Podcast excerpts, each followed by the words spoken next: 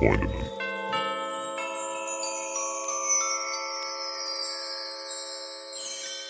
Wie finde ich Männer, die sich auf eine Beziehung mit mir einlassen wollen? Ah, Das ist doch dein Thema.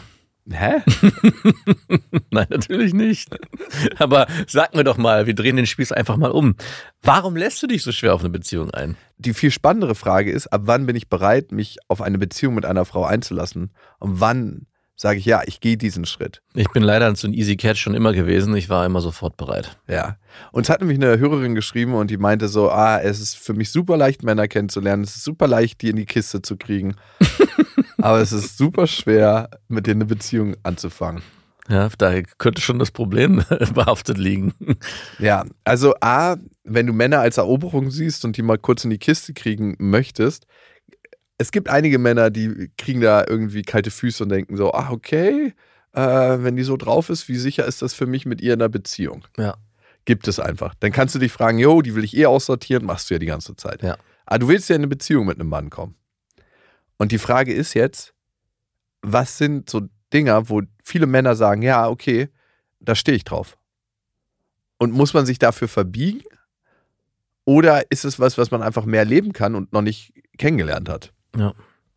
Weil es gibt ja ganz viel, ich würde mich niemals für einen Mann verändern. Dann schreib uns auch nicht. Was ist, würdest du selber erwarten, dass sich die Frau für dich verändert? Nein, aber ich glaube, ey, wir haben bestimmte Sachen einfach mitbekommen. Und das fühlt sich immer so natürlich an, ne?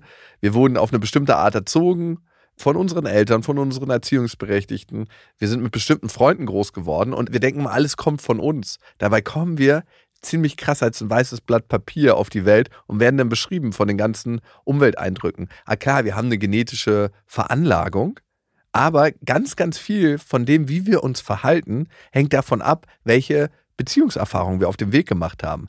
Das heißt, ganz viel, was in uns drin ist und was sich ach so natürlich anfühlt und wo wir denken, ja, das sind wir, ist einfach das Fleckchen der Erde, auf dem wir groß geworden sind und Mhm. damit die Leute definiert wurden, mit denen wir uns umgeben haben. Das sind gar nicht immer wir. Ja. Du hättest ein fucking Rechtsradikaler in Brandenburg werden können, Mhm. wenn du in einer anderen Familie groß geworden wärst, mit anderen Freunden.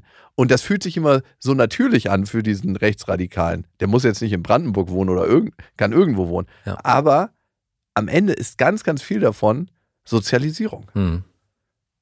Und darum bin ich immer ein großer Freund davon zu sagen, gibt es ein paar Sachen, die ich für mich anders machen kann, um das Leben zu führen, was ich mir wünsche. Und das ist ja gerade der Fall. Und das führt dann dazu, dass du oder auch die Hörerin in eine Beziehung kommen. Nein. Das ist jetzt erstmal so das Grundfundament, Ah, ja, was ich okay. ausrollen wollte. Mhm. Also, was finde ich bei Frauen attraktiv? Warum entscheide ich mich, mit Frauen in eine Beziehung zu gehen? Was ich am aller, allergeilsten finde, ist, wenn eine Frau für sich ein bestimmtes Wertesystem hat, was sie lebt. Mhm. Wo sie sagt, also was ich ultra attraktiv finde, ist eine bestimmte Fürsorge. Also wenn sie sich Gedanken macht um sich und die Umwelt und das auch tatsächlich lebt und sagt, okay, das sind meine Werte, die ich lebe, bezogen auf Umwelt und Gesellschaft. Mhm.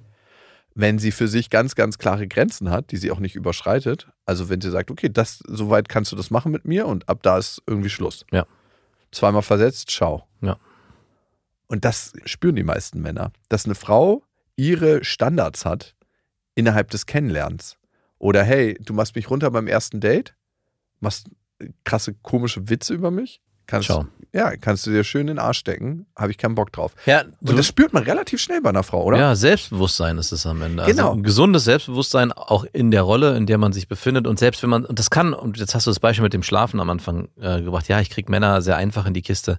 Und dann könnte man ja fragen, ja, vielleicht solltest du warten, dass du mit dem schläfst, damit er vielleicht mit dir schlafen will. Aber das ist eigentlich die falsche Antwort auf die Frage. Wenn du Bock drauf hast, mit dem Mann oder mit deinen Partnern, die du kennenlernst, schnell zu schlafen, go for it. Und wenn du sagst, hey, nee, ich möchte warten, ist es genauso okay. Aber mit diesem Thema selbstbewusst umzugehen und sich dann auch gar nicht zu fragen, was dann das Ergebnis dessen sein könnte, sondern zu sagen, hey, wenn es dazu führt, dass die Männer mich schnell verlassen, dann ist es so, aber das ist nicht mein Thema. Und genauso, hey, wenn ich mit den Typen zusammenkomme, weil es so ist, ist es genauso gut. Ja, also was der riesengroße Fehler ist, den manche Frauen machen, ist mit einem Mann zu schlafen, um mit ihm in eine Beziehung zu kommen. Mhm. Das ist immer eine tote Sackgasse. Ja. Also das wird niemals passieren. Das ist, glaube ich, noch niemals unter uns acht Milliarden Menschen passiert. Genau, aber was aber nicht heißt, dass es nicht passieren kann, dass Genau. man Also du kannst mit einem Mann schlafen und ihm sagen danach, hey, war okay der Sex oder wie auch immer, braucht man auch gar nicht zu sagen. Ich muss aber gucken, für mich, ob sich gefühlsmäßig was aufbaut zwischen uns. Ah, da hast du mich direkt. Obwohl du keine Frau bist vor mir, fühle ich mich sofort ein bisschen mehr zu dir hingezogen.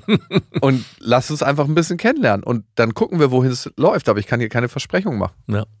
Selbstbewusstsein ist, glaube ich, das Geheimnis. Ja, und wie zeigt sich Selbstbewusstsein nach außen? Indem man ein Bewusstsein für sich selber hat. Ne? Also wirklich, was sind meine Grenzen? Was sind meine Standards? Wofür stehe ich eigentlich im Leben? Was sind meine Werte? Mhm. Und die auch lebt dann. Und wenn jemand die überschreitet, dafür auch einzustehen. Und das erzeugt so eine krasse Anziehung als Frau, als Mann, als Mensch. Ja. Und das ist, glaube ich, das große Geheimnis oder das kleine. Aber das zu leben, ist halt schon manchmal eine Herausforderung. Dig Deeper mit